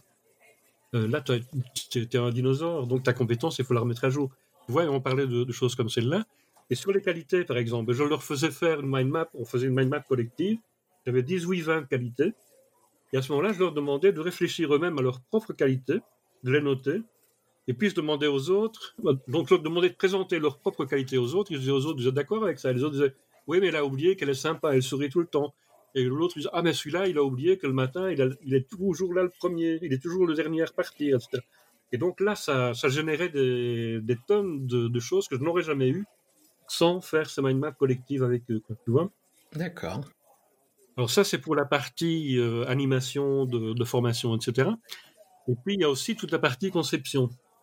Et donc, euh, ben, tous mes scénarios pédagogiques, je les fais sur une mind map. Et je ne me vois vraiment plus les faire autrement. Parce que quand je fais la mind map, ben, je commence mon truc avec euh, ben, voilà, mes objectifs. C'est quoi? Qu'est-ce qu'ils sont Qu'est-ce qu'ils doivent être capables de faire au terme de, cette séquence? De quelles ressources j'ai besoin, etc. Et puis j'avance et puis je me rends compte que ah ben tiens, cet objectif-là, il est, mal formulé. Je reviens, je reformule mon objectif, je reviens. Mais du coup, comme j'ai reformulé mon objectif, ah, j'aurais peut-être besoin d'une autre ressource, tu vois? Et alors, l'avantage, c'est que c'est pas linéaire. Si je commence à écrire sur une feuille de papier, voilà, j'ai voilà mes objectifs, puis mes ressources, euh, les personnes à qui je peux faire appel pour intervenir, euh, les séquences que je vais leur demander de faire en ligne ou hors ligne, les trucs que je vais leur demander d'aller faire peut-être dans leur voisinage, etc si je fais ça de manière linéaire, c'est très difficile de revenir dans les, paragraphes précédents et de corriger les trucs. Par contre, si c'est sur une mind map, c'est pas linéaire du tout. Tout est étalé sous mes yeux en, étoile. Et à ce moment-là, ben, je passe d'une branche de l'étoile à une autre euh, sans problème. Euh, et, je peux modifier comme ça ma, mind map. Et maintenant, on a des outils euh, numériques, on a des mind maps numériques. Moi, j'utilise beaucoup Mindomo. Avant, j'utilisais beaucoup Xmind mais euh, en collaboration, j'aime bien travailler avec Mindomo parce que c'est un, un, système qui a été créé d'office en ligne et donc il est extrêmement souple en ligne. Et puis il y a des outils pédagogiques dans cet outil-là que je ne retrouve pas ailleurs. Notamment, on peut créer des classes avec Mindomo. Et donc tu peux, si tu travailles en ligne, eh bien tu peux euh, lier ton Mindomo avec ta, ton LMS et tu peux assigner des, des travaux sous forme de mind map à ta classe. Et donc, euh, les gens font leur mind map, ils te la renvoient automatiquement, etc. Et donc, j'utilise ce genre de truc. Et donc là, ça me permet ben, de, non seulement de, de, créer la structure de mes, de mes formations, mais quand ma structure est faite, j'exporte tout ça vers Word et ma proposition de formation est déjà structurée. Il ne me reste plus qu'à remplir les blancs euh, entre, les, entre les titres, puisque mes, branches forment mes titres, mes sous-titres, etc. Et dans les, logiciels euh, récents, ben, que ce soit Xmind, Mindomo, MindMeister ou d'autres, on peut inclure des notes. Et si tu tapes du texte dans les notes, et quand tu exportes vers Word, automatiquement, ces notes euh, ben, sont placées comme, comme texte suivi en dessous de tes titres. Donc tes branches deviennent des titres, des sous-titres, mais tes notes sont le texte qui sont directement derrière tes sous-titres. Ça me fait gagner un temps de dingue si je dois faire une proposition commerciale, une propale, eh ben, c'est pas très difficile, je fais ma mind map, etc. Une fois que c'est bien construit, hop, j'exporte vers Word, je fais mes finitions et euh, je, gagne un, je gagne un temps absolument précieux. Et je suis certain que ma propale est, structurée de manière euh, compréhensible pour moi, mais surtout compréhensible pour la personne à qui je l'envoie. Ouais, ça, c'est un élément important. Euh, de bien penser que l'exploitation de la mind map dans un flux de travail aujourd'hui est facilitée et, et comme tu le dis très bien, que ce soit dans un univers euh, Windows ou dans un univers Mac, moi je travaille sous Mac, mmh j'utilise MyNode et euh, mmh automatiquement j'ai des capacités euh, d'export qui vont me faire, je peux le transformer en to-do list. Mmh, si c'est si c'est des tâches à réaliser, toi, je peux faire une mind map sur une organisation et il faut que je prépare. Mais je peux aussi l'envoyer sous forme de texte. Là, j'utilise un format qui s'appelle le Markdown, un format assez universel. Et là, à ce moment-là, j'ai toute la structure de, ma formation, de mon cours, de ma séquence, de ce que tu veux, qui s'autogénère. Et mhm. ça, c'est super intéressant. Il faut penser aujourd'hui à, cette capacité qu'a la mind map de d'automatiquement venir transposer de façon hiérarchique. Et alors, à ce moment-là, on passe d'une vision globale à une vision de logique, euh, euh, comment on dit, là, alignée de haut en bas, là, de, Mhm. euh, voilà, voilà, qui suit. Et, et il est très difficile de penser de façon linéaire. Voilà, c'était le mot linéaire que je Mhm. cherchais. Et d'ailleurs, j'avais observé ça, c'est les gens qui écrivaient, qui veulent écrire des choses, les gens qui écrivent, qui écrivent dans Word. eh Bien, les, les gens qui veulent, qui veulent vraiment écrire, euh, par exemple moi qui écris, j'utilise un autre outil qui s'appelle Scrivener.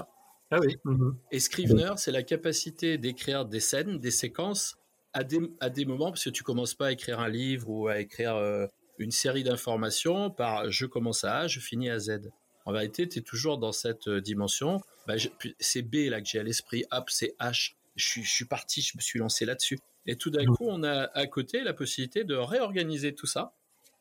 Et, et justement, la liberté de ne pas l'écrire de façon linéaire. Et ça, c'est super. Et, Et on justement, retrouve- je voulais en parler de Scrivener parce que bon, on a écrit un bouquin, on est en train de finaliser la, la dernière euh, édition que j'aurais dû finir d'ailleurs il y a un moment, mais euh, je, traîne, je traîne vraiment, j'ai du mal à revenir dans, dans le bouquin. Et en fait, on l'a écrit à trois. Euh, moi, j'habite Bruxelles à l'époque, Pierre Lille et Félix Lyon. Et donc, et on s'est vu physiquement une fois pendant toute la, la, la rédaction du livre. Tout le reste, on l'a fait via une mind map Mindomo, une mind map collaborative en ligne, et euh, via quelques con- conférences Zoom. Et donc tout le reste a été euh, fait à distance. Et euh, si tu utilises Scrivener, une bonne nouvelle pour les, les gens qui nous écoutent et qui ont envie de se lancer dans la création d'un livre, c'est que aussi bien Mindomo que Xmind et MindMeister, par exemple, permettent d'exporter en OPML, qui est un, un format d'échange entre MindMap. Et ce format OPML, il est récupérable directement dans Scrivener. Donc, si par exemple, tu fais ta- ta- la structure de ton bouquin sous forme de mind map, tu es content de ta mouture, eh bien, tu le- tu l'exportes en format OPML, tu la récupères directement dans Scrivener, et Scrivener va la transformer en plan. sur de bouquins Scrivener. Exactement. Et euh, ben, ce qui est riche aussi, c'est qu'une fois que tu es dans Scrivener, ben, tu peux déplacer les cartes des différents chapitres. Si par exemple tu te dis, bah, tiens, ce serait plus logique que le chapitre 3 vienne avant le chapitre 2, tu déplaces ta carte et euh, c'est fait. quoi. Oui, et puis ça peut être aussi euh, dans ton arc narratif. Tu Oui. pourrais très bien, euh, comme dans un film, montrer la scène finale où le gars plante le couteau dans l'autre Mhm. et un espèce de euh, retour en arrière de, de, de, de- je sais plus comment ils appellent ça là. euh, euh, je me souviens plus du nom. Qui tout ça a commencé le mardi 12, tu vois. Et, et du coup, il y a bien cette possibilité de ramener la scène de fin au début. ouais, c'est excellent ça. Oui, tout à fait. Et euh, je connais d'ailleurs une romancière belge euh, qui utilise les mind maps non seulement pour créer la structure du livre, mais aussi pour créer les personnages. Parce que Ouais. là, elle peut carrément créer non seulement leur généalogie, mais aussi ce qu'ils aiment, ce qu'ils n'aiment pas, les, les trucs qui leur sont arrivés, etc., les relations avec d'autres personnages. Enfin, elle me dit ça m'aide vraiment à me à m'immerger dans le, le personnage et à, à le vivre en moi, quoi, tu vois. Ah oui, c'est ça. C'est ça, en vérité, elle se projette complètement dedans. Elle Ouais. devient. Elle devient. Et Et alors, en parlant d'export, il y a aussi tous les exports possibles vers. euh, euh, allez, je, vers Excel. Voilà, j'ai oublié le nom. Et, euh, par exemple, pour la gestion de projet, ben, dans tous ces systèmes que je viens de, de citer, on peut effectivement faire de la gestion de projet.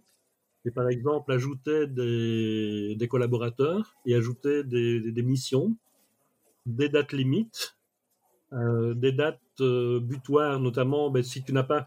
Imaginons que tu crées un livre, à un moment donné, ben, il faut le remettre à l'illustrateur.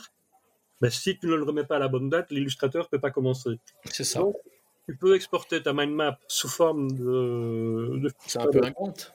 de fichier Excel, ou tu peux l'exporter sous forme de, comment, de, de fichier de Gantt, effectivement, de diagramme de Gantt. Mm.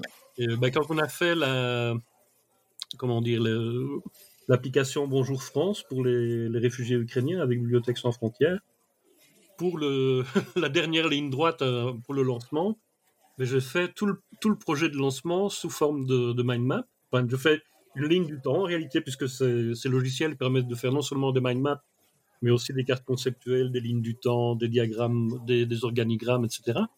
Et donc là, j'avais fait une ligne du temps, j'avais inscrit les noms de tous les intervenants, et avec, euh, ben, je décris la mission de chacun, avec les, deadlines, etc. Et puis j'ai converti ça en, diagramme de gamme, j'ai envoyé le tout à, mes collaborateurs, et tout c'est. Et ce qui est génial aussi, c'est que quand ils ont fini leur tâche, ben, ils peuvent cocher. S'ils ont fini à l'avance, ils peuvent cocher, et donc le suivant sait que la tâche est, faite. Et donc quand une tâche est marquée, ben, le suivant, enfin tout le monde reçoit une, notification. une notification par email en disant voilà la tâche est terminée, donc si vous voulez prendre le relais, allez-y. Ouais, c'est bien. Donc c'est une manière de travailler assez géniale. Quoi. Ça s'inscrit totalement dans une dimension de productivité. Ah oui, tout à fait. Et ce qui est intéressant, ce que je retiens aussi dans ce que tu as dit, c'est que Aujourd'hui, bien sûr, on parle de mind map dans la retranscription de notre monde de la formation, mais les mind maps, c'est partout si on veut. Hein. Et toi, tu l'as dit, c'est dans ma vie perso, dans ma vie pro. Et il faut pas hésiter à utiliser ça. Hein. Euh, c'est important. Moi, je vois euh, pour mes pour mes filles euh, les plus petites, enfin les plus petites qui sont grandes maintenant, j'ai toujours, je les ai toujours accompagnées au devoir en leur disant on va dessiner une mind map. Elles ont très très vite compris ah oui, oui, mais les, leur intérêt. Les ados, les ados, ils entrent là-dedans à une vitesse. Euh, et, et, du coup, c'était intéressant parce que on voyait euh, au fur et à mesure qu'elle s'appropriait la mind map, c'est devenu, euh, c'est devenu bah, le cours. Notre travail à nous, c'était d'abord de transformer ce qu'elles avaient à apprendre en mind map. Mhm. C'est quoi les points importants? Qu'est-ce qu'il faut retenir? Et puis après, on avait des questions, hein, les questions du cours, les questions auxquelles elles devaient répondre sur leur cahier. Et automatiquement, quand elle, euh, quand elle se lisait la question, elle retrouvait la réponse organisée dans la mind map. Donc, mhm. et, et, on, enfin, j'ai pu observer moi que lorsqu'elles avaient euh, des exercices, par exemple, euh, où elles avaient à apprendre quelque chose et qu'il fallait le restituer lors d'un petit contrôle en retour, elles ont très très vite eu des excellents résultats sans faire d'efforts. Et du coup, elles adoraient ça. C'était c'est assez marrant aussi de, de voir comment euh, alors du côté alors je, vais dire moi du côté enseignant bah, par rapport à mes enfants mais euh, surtout du côté apprenant comment ils s'approprient c'est le, plus fort c'est ça. C'est comment ils comprennent que c'est bien pour eux. Voilà. Et, euh, et, et je peux dire aujourd'hui pour, pour ma fille une de mes filles qui est à l'université c'est un outil quotidien. Elle elle est passée des notes Cornell où dans la note Cornell, on lui disait tu prends ton cours, sur la partie de droite, enfin de gauche, pardon, tu notes les éléments clés. Tiens, le cours, ce ne serait pas la partie centrale. Les éléments clés ne seraient-ils pas euh, les branches? Et en bas, la capacité de faire soi-même un résumé avec ces mots. Et là, on retrouve ce que tu disais tout à l'heure, mes couleurs, mes pictos, ce que moi je ressens, mon, mon émotion euh, d'apprentissage. Et dans ce petit texte-là, le petit texte de fin, c'est ce qu'elle résume par une mind map à la fin. Et mhm. là, elle a des systèmes d'ancrage qui sont très très forts, hein. très très forts. Ah oui, tout à fait. Voilà. Et moi, je, enfin, j'ai publié pas mal aussi sur euh, les activités qu'on peut faire en formation avec, euh, avec les cartes mentales. En fait, la limite, c'est l'imagination de, celui qui l'a fait. Hein. Tu aurais, un exemple là euh, de, de, ce qui peut être fait, vite fait pour nos auditeurs? Ben, par exemple, si tu demandes euh, aux personnes de faire une présentation, ils peuvent la structurer avec une mind map. Euh, euh, pour les travaux de groupe aussi, ça les aide beaucoup à, structurer ben, comment ils vont faire une présentation, comment ils vont argumenter, etc. Et donc, il y a aussi ce qu'on ce appelle les cartes argumentaires. Donc, ils sont là un autre objet visuel, un autre outil visuel, qui sont dérivés des cartes conceptuelles dont on n'a pas encore parlé. Mmh. il faut faire attention parce que dans les, dénominations, c'est vrai qu'on a tout fait pour qu'il y ait la confusion parce que on parle de, carte mentale, on parle de mind map, euh, on parle aussi de carte heuristique et apparemment ce serait la, dénomination retenue par l'Académie française. Mmh. Donc, carte heuristique, c'est-à-dire euh, qui vient de, du, verbe grec qui signifie trouver parce qu'effectivement, ça permet de, bah, de trouver de nouvelles idées, de nouvelles formes, etc.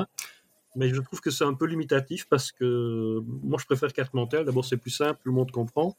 Et puis, ça, ça ouvre quand même beaucoup plus le champ des possibles que heuristique qui, se, comment dire, qui se limite à, trouver quelque chose. Et puis, j'ai entendu d'autres trucs comme euh, un schéma autocentré. Là, là, je trouve que c'est extrêmement pédant et que finalement, ça n'apporte pas grand-chose.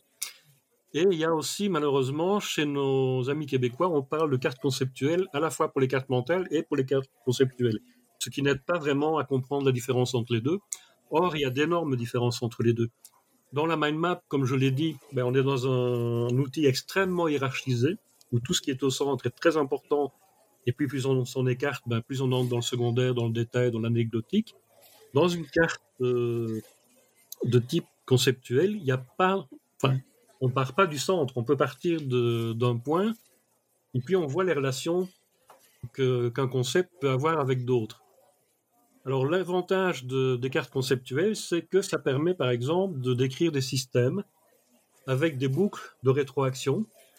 Euh, moi j'en avais fait une euh, pour une étudiante. Malheureusement cette carte-là, je n'en ai pas encore traduite en français, je devrais le faire pour la publier en français.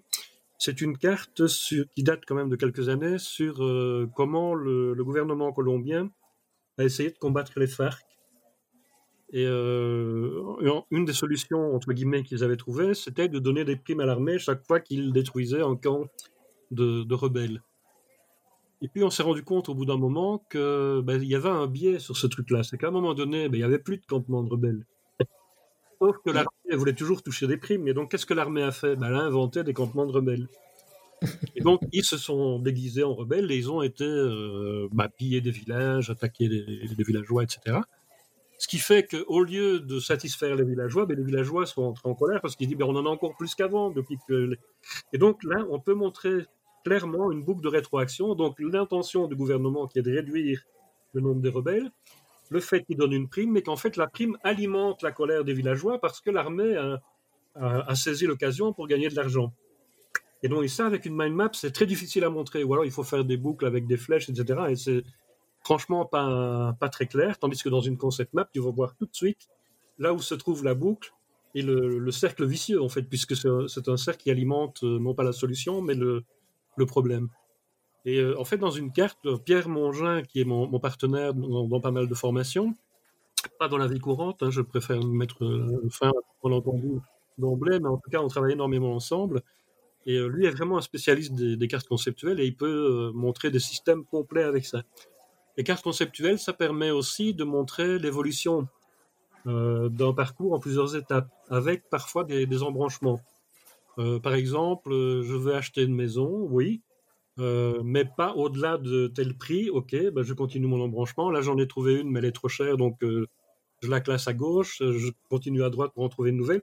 Et je peux comme ça décrire tout mon, tout mon cheminement avec les différents obstacles que j'ai rencontrés. Par contre, les choses qui ont pu m'influencer positivement, etc. Donc, une carte conceptuelle, ça peut avoir une forme, euh, ça peut avoir des formes extrêmement différentes. Ça peut être linéaire dans le cas d'un parcours ça peut être euh, systémique dans, quand on décrit par exemple un, écosystème. Ben on voit par exemple que ben voilà, si tu as plus de, si tu as moins de prédateurs, ben forcément tu vas avoir une prolifération de certains animaux. Ben tu, si tu n'as pas de prédateurs et que tu introduis des castors, ben tes castors ils vont devenir une espèce envahissante, ils vont détruire. C'est ce qui se passe en Wallonie pour l'instant. On a introduit des castors, super. Sauf que maintenant on a une invasion de castors, on ne sait plus très bien comment, comment se débarrasser du surplus. Eh bien, tout ça, tu peux le décrire très facilement avec une carte euh, conceptuelle non linéaire. Donc, il montre effectivement les, interactions entre ben, les prédateurs, les, proies, etc. Et puis, il y a les cartes argumentaires, qui sont vraiment une spécialité de la carte conceptuelle. Et là, c'est très peu connu en, francophonie. Moi, j'ai rencontré ce, ce, concept aux Pays-Bas, j'ai vécu aux Pays-Bas.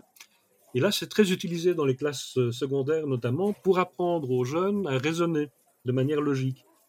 Et donc, ce sont des cartes qui permettent bah, déjà de venir avec une thèse. Bah, par exemple, euh, allez, les, biocarburants vont, euh, résoudre le problème de, des énergies fossiles.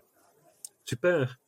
Alors, tu, peux mettre comme, euh, comme thèse qui renforce, oui, c'est moins polluant. Puisque, effectivement, les, biocarburants sont produits, par exemple, avec du colza. Mais, tu vas introduire une tendance à la monoculture ce qui peut fragiliser les plantations et donc les rendre beaucoup plus sensibles à des, maladies euh, comme le mildiou ou des, parasites euh, comme des insectes ou des champignons. Tu vas aussi, euh, à un moment donné, ben, tu vas te focaliser sur des, des plantes qui rapportent plus que les plantes qui nourrissent la population locale. Donc, à un moment donné, tu, tu peux créer des, des famines artificielles. Et puis, quand on dit que c'est moins polluant, ben, il y a des études, cependant, donc ça c'est le, le, mot de liaison, cependant, il y a des études qui montrent que la production de carburant peut être euh, plus polluante que, les, industries fossiles. Et puis, en dessous, il y a un autre argument, un contre-argument qui dit oui, mais ces études sont contestées parce que la, mesurabilité n'est pas fiable. et donc, on peut construire tout un raisonnement. Alors là aussi, tu construis la structure de ton raisonnement, et quand c'est fait, que tu es content de ton truc, tu l'exportes vers Word, par exemple. Et là, tu as ton, si tu dois faire une euh, présentation, une présentation ou euh, comment on appelle ça les, ben, On ne sait même pas si on fait encore ça dans les écoles, mais euh, un exposé. c'est pas un exposé, c'est vraiment un, un, exercice de français très ou de Ah, une dissertation? Ah, une dissertation, merci.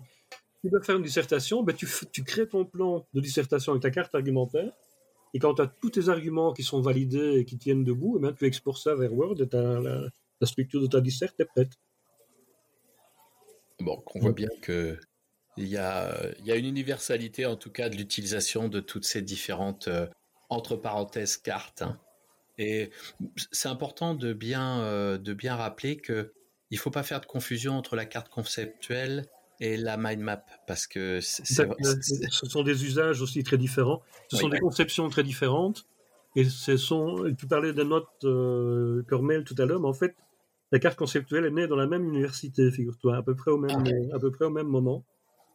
Et donc c'est pas étonnant si effectivement il y a des choses qui se recoupent dans le dans les deux systèmes. Effectivement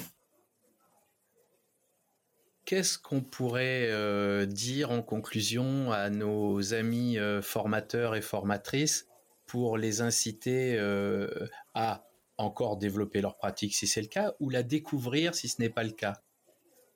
En fait, vous allez dire, bon, je, vends ma, soupe, hein. mais en réalité, c'est un, une espèce de d'une part d'accélérateur, parce qu'on gagne, quand on, quand on maîtrise, on gagne temps fou, parce que ça permet effectivement de, réfléchir et de structurer énormément de choses, que ce soit euh, une année scolaire, on peut déjà prévoir pas mal de... On peut prévoir par exemple les séquences pédagogiques, etc. qu'on va donner. On peut structurer une leçon, on peut structurer un scénario pédagogique, euh, on peut structurer une présentation, on peut ben, animer des formations euh, ou des, cours en classe avec. et là, dans ce cas-là, je vous suggère vraiment de passer par la mind map manuelle. Dans tous les cas, je vous propose vraiment de trouver un formateur qui, puisse d'abord vous initier à la carte manuelle. C'est comme l'écriture. Je suis, je suis convaincu quand on apprend à écrire manuellement, il y a des mécanismes cérébraux qui se mettent en place. Ils ne se mettront jamais en place de la même manière si vous apprenez à écrire avec un iPad.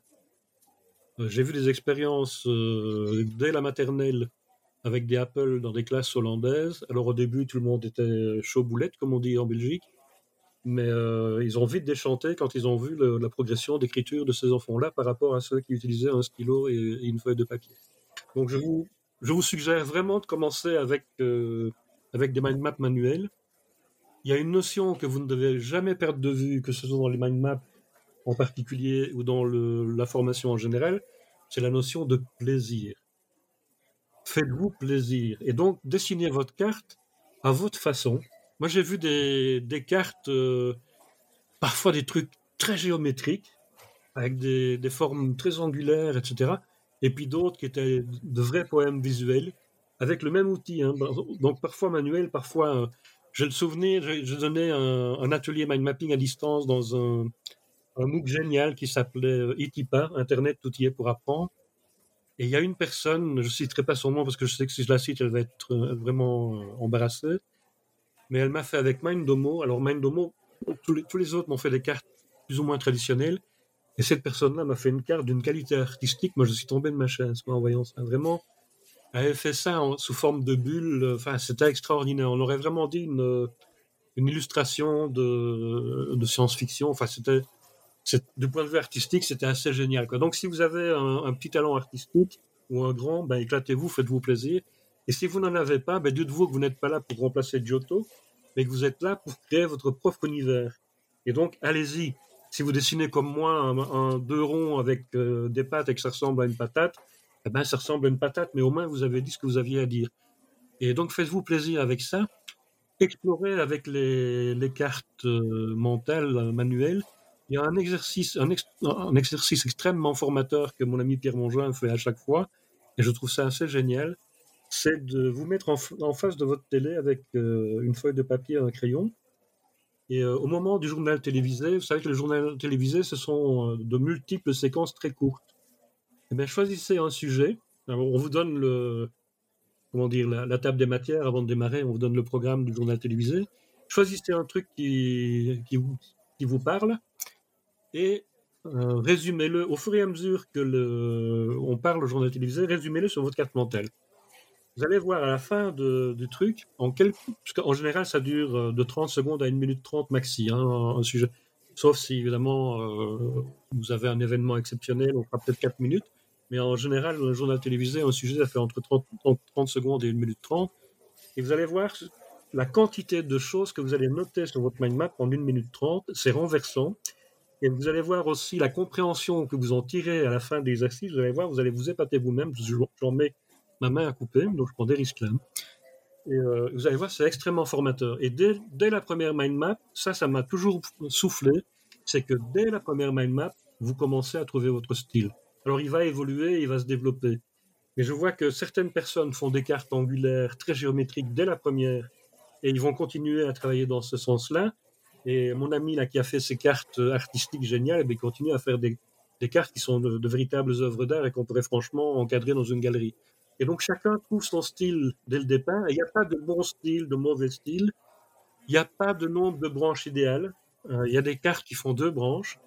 Et si vous prenez la carte que les, comment dire, les, bâtisseurs de, vous savez que le, les, buildings qui ont été euh, atomisés, euh, Ground Zero pendant le, le 11 septembre, on les a, il y a un projet de reconstruction.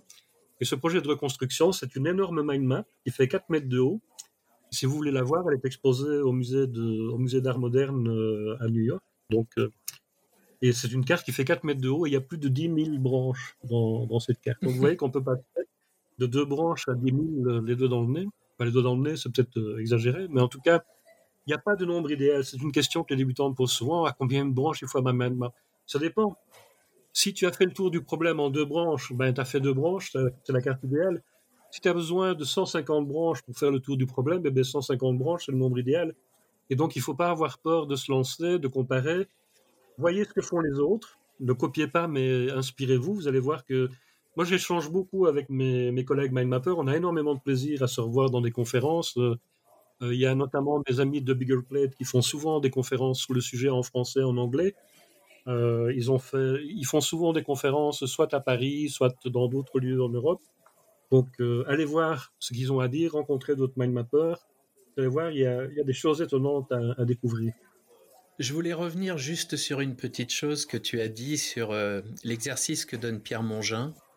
Pierre mhm. Mongin, il vous dit donc de choisir un extrait du journal et de créer la mind map. Eh bien, je pourrais introduire un autre sujet qu'on développera certainement dans, dans le podcast. Cette ce premier travail est celui qui va aider le facilitateur graphique, c'est-à-dire accompagner l'apprentissage avec euh, des schémas, avec euh, des dessins, de manière à augmenter la compréhension. Et la première chose à faire, c'est de disséquer le message, garder ce qui est important et illustrer ce qui est important pour que les gens le mémorisent. Mmh. Et, là, on est vraiment dans une... C'est déjà de la facilitation graphique, mais on est vraiment dans des process d'apprentissage qui sont... Euh, qui sont pour les apprenants, dans un premier temps, surprenants, dans un deuxième mhm. temps engageant, et dans un troisième temps, il se l'approprie. Et nous disions tout à l'heure un petit peu en off avec euh, Marco, moi je demande, lorsque l'on fait des activités, qu'ils me dessinent leurs réponses. Et là, on va retrouver bien sûr le je sais pas dessiner que tu m'as dit, hein, le grand classique. Ah dessiner, ça veut dire montrer à l'autre autrement qu'en l'écrivant. Alors effectivement, des fois, il faut un dessin, s'il n'est pas trop euh, univoque, on peut mettre un mot dessous pour le, pour le renforcer. Mais c'est un élément fondamental de l'acquisition de nouvelles connaissances ou de nouveaux processus. Parce que si on est capable de le dessiner pour le partager, eh bien, on est, on, est capable de se l'ancrer profondément. Donc, ce sont vraiment des, c'est vraiment un outil si vous voulez aider vos apprenants, communiquer avec eux à travers des cartes mentales et surtout demandez-leur de créer des cartes mentales. Vous aurez, comme l'a dit euh, Marco, une représentation unique de leur façon de voir les choses et de la priorisation qu'ils font des choses. C'est un excellent outil d'enseignement. Oui, alors tu parlais justement de, de dessiner. Il y a euh, un livre qui s'appelle euh, Show Don't Tell.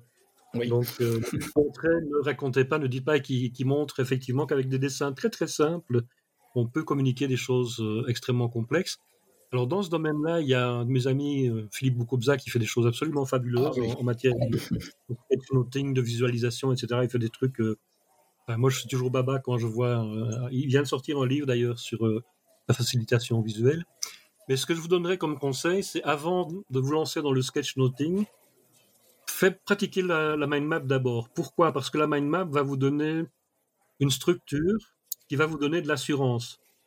Parce que passer directement au sketchnoting, je vois parfois des sketchnotes qui sont très chouettes du point de vue du dessin, mais euh, si vous n'avez, par exemple, il y a des illustrations de réunions ou des, illustrations de conférences. J'en ai encore vu une cette semaine où euh, les dessins sont géniaux, mais euh, je n'arrive pas à comprendre la structure de la conférence en regardant le dessin. J'ai vu la même. elle, était, très belle. Elle était très belle. Ah oui, mais graphiquement c'est très beau, mais le, ah la facilitation visuelle, c'est pas uniquement l'objectif de la facilitation visuelle, c'est pas de refaire la Joconde, c'est d'expliquer des choses avec un médium qui est le dessin plutôt que l'écriture, ou en tout cas un mélange efficace des deux.